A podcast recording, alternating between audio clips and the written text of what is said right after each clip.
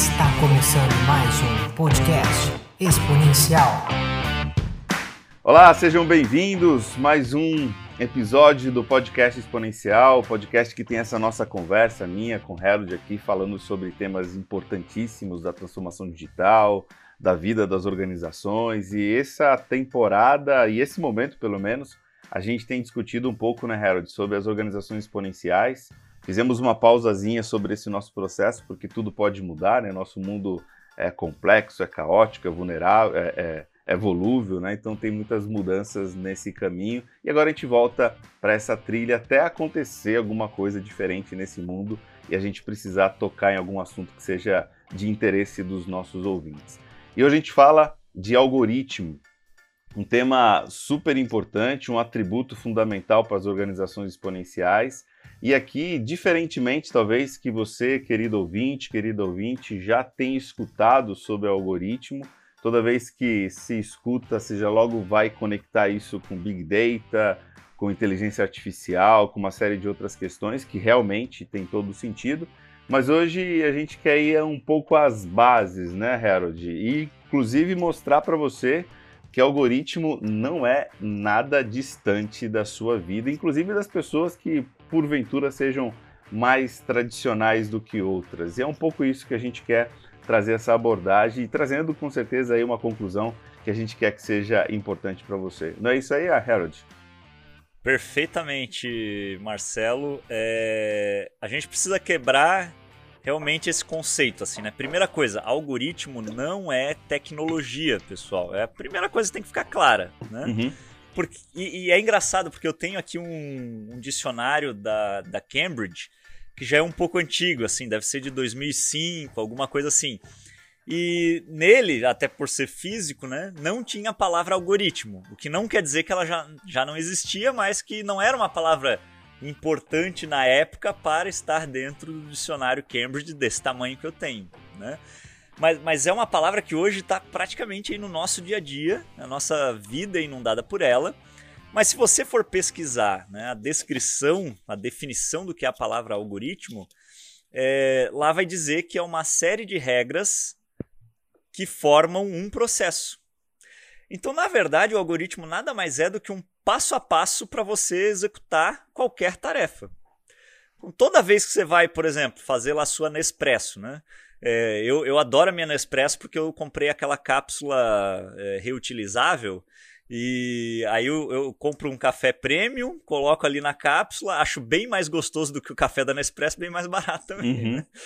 Então assim, ó, todo dia eu tenho que fazer um algoritmo. Eu abro o um negocinho, eu puxo a cápsula, a cápsula cai, na verdade, eu tiro, eu lavo, eu seco, aí eu coloco o café ali dentro, eu fecho a cápsula, coloco na máquina, fecho a máquina, dou o play lá para tocar o meu café. Gente, isso é um algoritmo. Né? Uhum.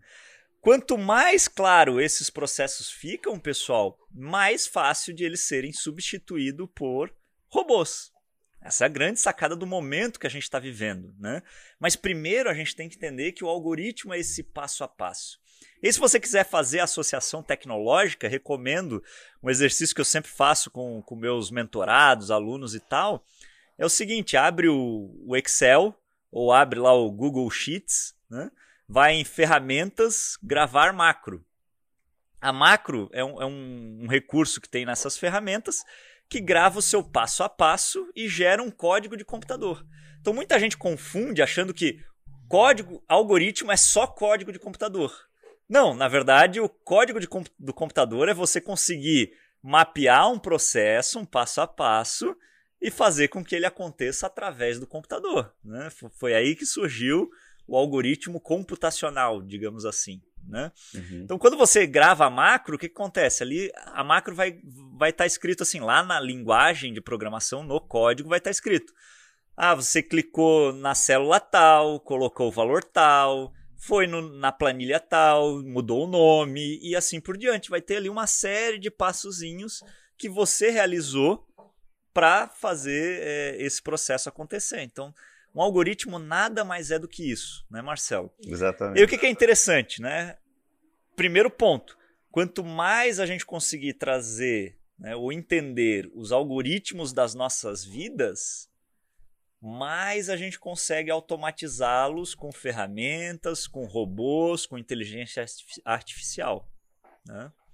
E mais risco, naturalmente, os empregos têm, né? que é o grande desafio que o mundo está vivendo agora, né? empregos que vão morrer.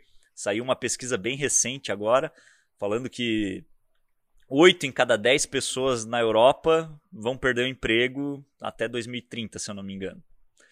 É, então, olha o desafio que a gente tem, né? Mas por quê? Porque a gente está cada vez mais transformando o nosso dia a dia em algoritmos. Uhum. Exatamente, e tudo na nossa vida é processo, né? Inclusive indo lá para as origens, né? Quem já estudou processo na vida sabe que isso é muito baseado no tal do CIPOC, né? Aquela termo antigo já. Você tem lá os suppliers, input, process, outputs e os customers, né? Então você tem uma entrada que traz uma série de, de, tem a participação de quem fornece material, quem tem lá a presença das pessoas que trabalham, os insumos. Isso entra dentro do processo, né? O processo basicamente é onde há a mudança de uma coisa para outra, como Harold falou, né?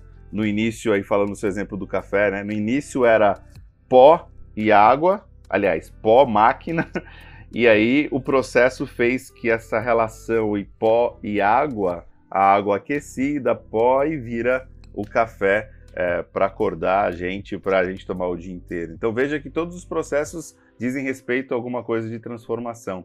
E é muito interessante a gente pensar isso, porque aí a gente estava conversando aqui em off antes, né? A nossa vida é muito mais algorítmica do que a gente um dia imaginou é, todos os processos de qualquer coisa que você faça, né? Quando você vai para trabalhar, quando você faz qualquer outra coisa na sua empresa, no seu negócio, existem muito dessas questões. E aí o ponto legal da gente refletir aqui também, né, Harold, é pensar que nem sempre a presença do algoritmo diz respeito à digitalização, porque um algoritmo pode muito bem é, digitalizar ou, ou, vamos dizer assim, colocar em em, em uma regra computacional, até uma regra própria de uma cultura dentro de uma organização, um processo que não seja digital, no sentido que a gente costuma trazer aqui da transformação digital.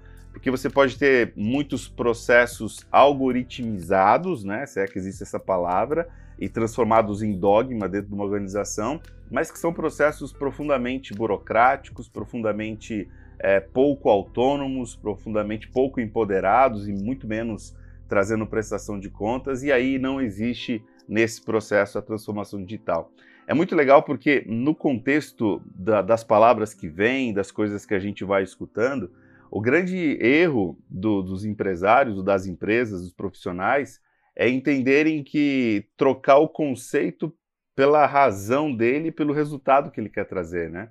Eu já vi muitas empresas, com certeza você também, que automatizaram processos que não deveriam nem existir. Né? E aí a gente lembra é, de um artigo famoso do Humbler que fala exatamente sobre isso. Né? Muitas vezes não é automatizar, é deixar de existir, é tirar isso da jogada de muitas organizações. Né? Então, entender que processos são algorítmicos, algoritmos eu estou falando assim, confundindo, porque só um adendo aqui. Tem um amigo meu que chama. Ele não fala algoritmo, ele fala logaritmo. Ah, é. assim, são coisas completamente diferentes. Completa. Logaritmo e algoritmo. E exatamente esse ponto, né? Do, do como a gente precisa estar é, tá embebido daquilo que é a transformação digital, com, com a sua simplicidade, para aí sim a gente automatizar aquilo que seja simples, e aí facilitando, e aí um tema que a gente pode ir entrando, né, se você quiser, como os processos nas organizações através dos algoritmos auxiliam a jornada do cliente. Exatamente. Bom ponto, Marcelo. E essa é a grande sacada. Pessoal, é você entender que, né, Hoje a gente cada vez mais fala em experiências, né? Eu até acho legal, eu tenho um grande amigo que é gestor na Dropbox, lá no Vale do Silício, e ele outro dia postou, né? Estamos lançando três novos Product Experiences uhum. no Dropbox. Eu achei legal eles terem falado isso, né? Porque o que, que a gente está vendo cada vez mais no mundo? o produto se tornando um embarcadouro de experiências. Né? Uhum. Então você tem um produto onde você pode viver diversas experiências com ele. Né? É, o caso extremo aí talvez seria os super apps da China, lá como o Alipay, que você paga, viaja, né, paga conta de eletricidade, manda dinheiro, reserva restaurante. Então, esse é o, o exemplo de uma grande experiência. Né? Quando a gente fala de experiência, pessoal, por isso que por isso que o produto digital ele mudou a forma de a gente, a gente pensar em empresas. Quando a gente fala de experiências, a gente está falando de relacionamento. Uhum. De a pessoa passar um tempo com você. Porque qual que é a jornada de um cliente, de uma pessoa que compra uma pasta de dente? Compra a pasta de dente, usa, acaba, compra de novo. Tipo, não tem assim um relacionamento, né? Ah, vou me relacionar com essa pasta de dente. Já um produto digital, ele permite que você tenha esse relacionamento com o cliente, né? O cliente te dá feedback, você melhora, você adiciona funcionalidades novas e assim por diante. Então é um organismo vivo, né? Uhum. E quando a gente vai para essa visão, poxa, qualquer coisa que eu vou criar, eu tenho que criar uma experiência em torno para o meu cliente, eu preciso começar a pensar qual é a jornada que ele vai viver que está atrelada a essa experiência. Uhum. Quando eu passo a pensar jornada, o que é uma jornada? É o algoritmo. Jornada da sua viagem. Vou lá no TripAdvisor, ver os lugares legais, ouvir uma foto de alguém no Instagram. Aí eu saio dali no TripAdvisor, eu vejo as recomendações dos lugares. Aí dali eu vou para um sistema de compra de passagem para ver quais são as passagens mais baratas. Dali eu vou para um sistema de hospedagem para escolher o hotel que eu quero. E depois você vai ter todo um processo, tipo sair de casa, arrumar, arrumar mala, sair de casa, chegar no aeroporto, pegar o voo, descer lá, conseguir um transporte até lá e tal. Tudo isso, pessoal, é a jornada do cliente nada mais é do que o quê? O algoritmo que o cliente vive para resolver aquele determinado problema. Uhum. E aí, quando você começa a entender isso, você começa a ver realmente o potencial da transformação digital. Que é o quê? É mudar a experiência, né? mudar o algoritmo que a pessoa vive através da solução digital. Essa é a grande sacada da transformação digital, né, pessoal? Uhum. É o, o, caso que eu já usei aqui várias vezes, mas que eu adoro repetir, é o caso do Nubank. Qual que era o nosso algoritmo para, com, para ter uma conta num banco? Para viver a experiência de um banco no passado? Saio de casa, vou numa agência, espero numa fila, né? primeiro passo uma porta detector de metal, pego uma senha, espero numa fila, aí converso com o gerente, aí não sei o que Aí, três meses depois, eu tenho um, talvez um cartão de crédito na minha casa. Né? Uhum. O Nubank pegou essa, esse algoritmo, todo mundo vivia o mesmo algoritmo, pessoal. Ele pegou esse algoritmo e falou assim: cara, no digital dá pra gente não mandar o cara lá pra agência. Dá pro cara fazer tudo online. A gente vai fazer lá é, meio de pagamento de reconhecimento de documento, né? O sistema de reconhecimento de documento, o, o CAIC, né? É, e pronto. E assim você mudou o algoritmo de como as pessoas criam, se, interagem com o banco. Então a grande sacada, pessoal, é você olhar assim, qual é a experiência que o meu cliente vive hoje? Qual é o passo a passo do, do dia dele? Quais são os algoritmos que, que, estão envolvidos com ele, né? E aí começar a entender como que a transformação digital pode realmente mudar. Porque o que a galera fez de errado, né? Pô, internet banking de 2001 aqui no Brasil. Uhum. O que, que a galera fez de errado? Vamos pegar aquele algoritmo e fazer igual no digital, né? A uhum. Caixa, eu acho que chegou no, no nível máximo aí durante a pandemia quando colocou a fila no aplicativozinho, né? Uhum. Da, do Caixa Tem lá. Uhum, uhum. aí eles chegaram no supra-sumo da cópia, né? é, a sacada é você, tipo, mudar essa experiência, né? mudar esse algoritmo com o digital. E isso, Marcelo, não vale só para a jornada do cliente. Você falou muito bem, né? Tem processos que nem deveriam ser automatizados dentro da empresa. Então, uma coisa muito boa de fazer, que já se fala no mercado, nas empresas há muitos anos, é mapeamento de processo. O mapeamento de processo ajuda que você identifique os algoritmos pelo, pelos quais as pessoas vivem e a partir dali trazer soluções melhores, né? Uhum. A sacada é, não é tudo que eu preciso digitalizar. A maioria dos processos a gente precisa eliminar, eliminar etapa, eliminar transferência, eliminar mo mobilização, eliminar stakeholder que atua. Né? O melhor mapeamento de processo é aquele que mais elimina. É o que o Nubank fez, né? Eliminou o carro para te levar até o, até o estacionamento, eliminou o estacionamento, eliminou a agência, eliminou o gerente. Entendeu? Esse é o melhor mapeamento de processo que existe para você trazer um algoritmo poderoso para o futuro. Uhum. E isso é legal, e a gente pega até uh, o conceito da, da, lógica sistemática quando a gente fala de algoritmo, né? Quem aí sabe linguagem de programação sabe muito bem isso.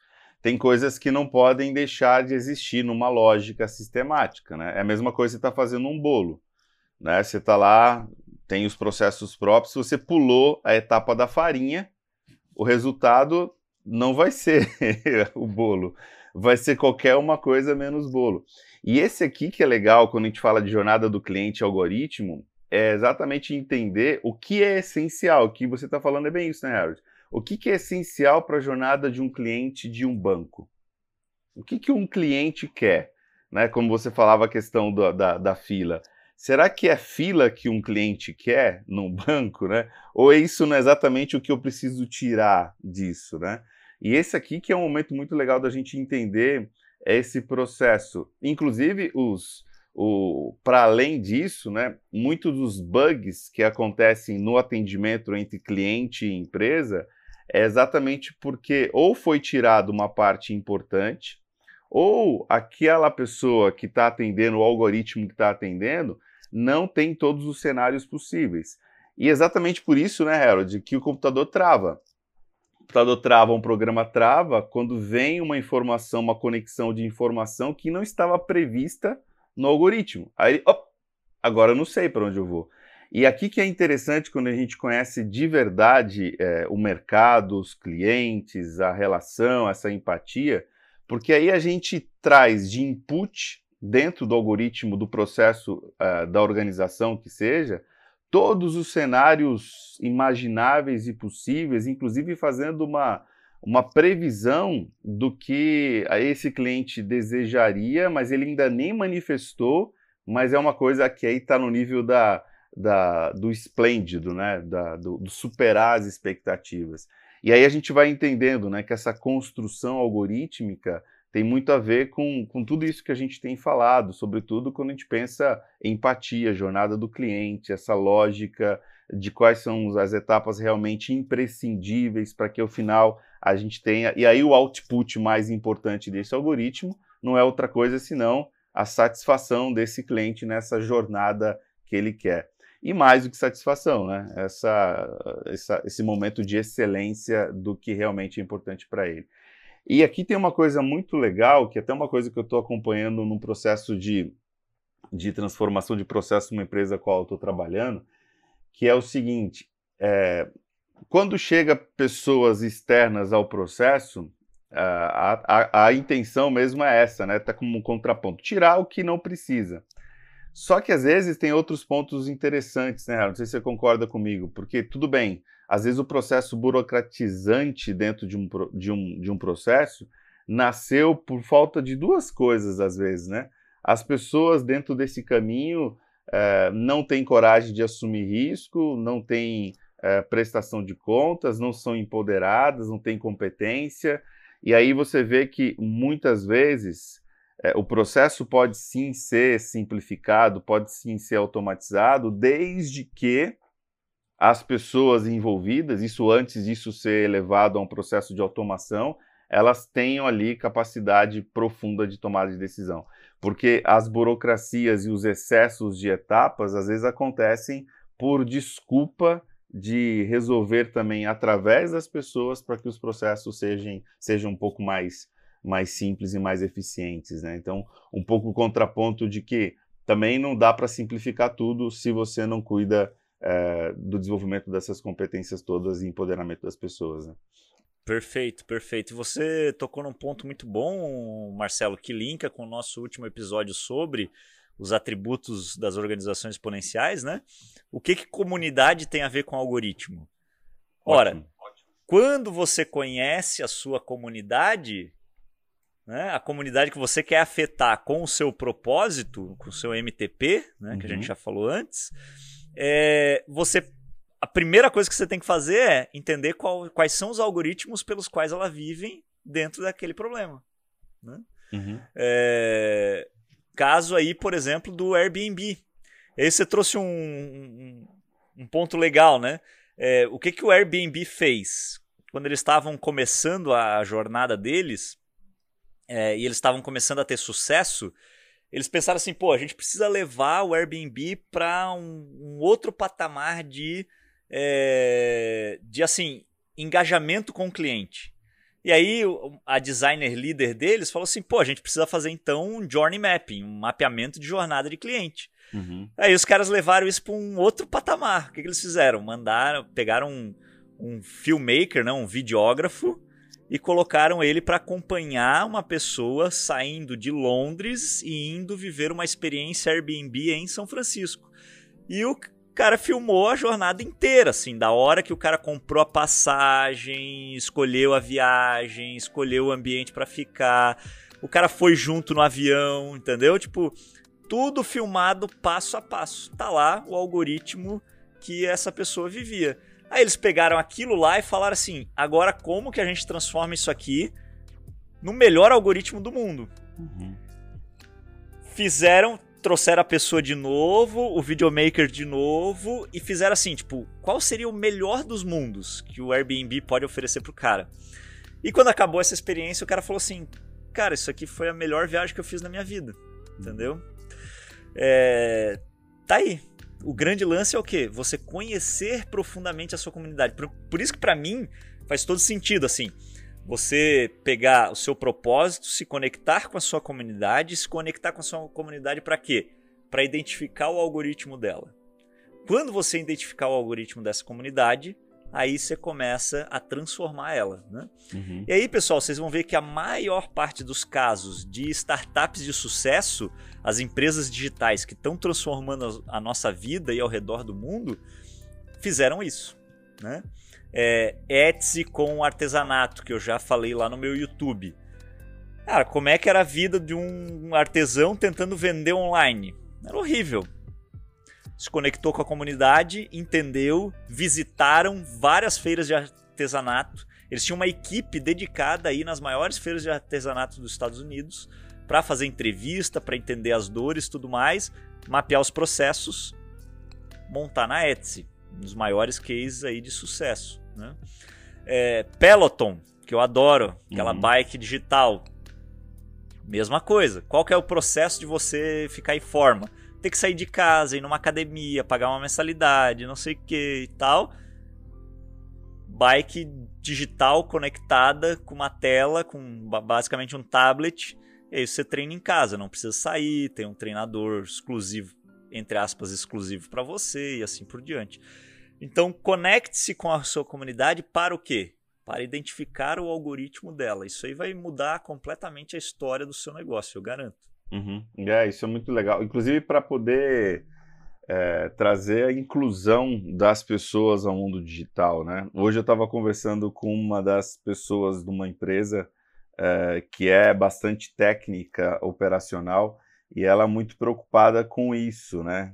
É, entendendo que o processo digital iria excluí-la.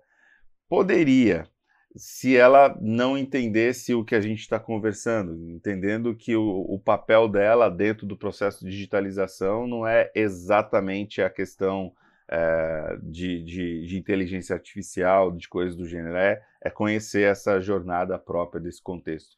E aí, Harold, tem uma coisa bem legal que a gente até falou aqui, acho que é bacana a gente tocar, é como é, passaram a existir e cada vez mais existem, e, e, e aí os modelos Canva que a gente tem por aí, os modelos de resolução de problemas, tudo dentro desse processo de simplificação. E aqui uma coisa interessante a gente pensar é o quanto isso facilita uh, as abordagens, né? Quando você tem lá o modelo de reinvenção do negócio, quando você tem design thinking, quando você tem modelos de resolução de problema, quando você tem modelos para conversas difíceis, o que você tem? Você tem um algoritmo testado a partir de uma série de experiências, retirando o que não é necessário dentro desse contexto, deixando bem alinhado o que realmente é importante, aquela história do bolo, né? vem esse ingrediente, depois esse, depois esse outro, para você ter ao final um resultado sempre muito importante. E sabe o que, que eu também pensei aqui nessa nossa conversa? Eu eu dou muito treinamento para desenvolvimento, para formação de, de, de pessoas é, como coaches, tanto da parte inicial como de profissionalização. E o que é as ferramentas e processos de coaching, até de coaching de negócios, nada mais nada menos do que algoritmos já testados, transformados em técnicas, ferramentas, conceitos, para serem replicados de forma simples. Porque lá atrás o que a gente tinha, é, a visão, e aí é, me permita a analogia, né? Você tinha a visão do sábio, o cara que sabia muito, que era o mentor que dizia faça isso, faça aquilo, e aí a gente tem um pouco essa migração de um cérebro de alguém que fez muitas coisas, de quem eu vou me consultar, transformando isso num algoritmo. Olha, tudo que eu fiz na vida se resume a esse algoritmo, esse framework, esse modelo, é, aplique e com certeza você vai ter resultados muito parecidos com os meus, né? Então, e aí disso para aquilo que a gente falou, né? Transformando esses modelos em modelos automatizados, colocando isso dentro é, de um modelo computacional. Então é muito legal. Alguns dizem, inclusive, só para concluir, que os algoritmos vêm da época babilônica, inclusive. Alguns textos lá atrás, eles têm construções algorítmicas exatamente como essa fórmula de construção de receitas, né?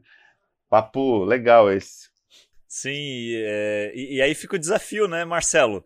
se tá tão algoritmizado a sua área, né, o que impede de vir um aplicativo, uhum. uma inteligência artificial, um chatbot e fazer né, o, o, o que está sendo entregue. E, e, aí, pessoal, essa não é uma pergunta só para o Marcelo. É uma pergunta para todas as áreas. Uhum. Quanto mais as coisas ficarem algoritmizadas, quanto mais templates a gente tiver para resolver os problemas, mais fácil você colocar na mão de uma inteligência artificial para conduzir o processo. Pode parecer assustador, mas eu tenho um colega que acabou de conseguir um emprego na Amazon lá nos Estados Unidos e todo o processo dele de recrutamento e seleção teve zero pessoas envolvidas. Sério? Tudo era um aplicativo, cara. E tudo acontecia no aplicativo. O RH da Amazon é um aplicativo. Olha que loucura. Uhum, uhum. Hoje, assim, ó, pra ele, ah, eu preciso sair, tenho um atestado, ah, eu quero férias, ah, eu não sei o quê. Tudo tá lá dentro do aplicativo da RH da Amazon. Uhum.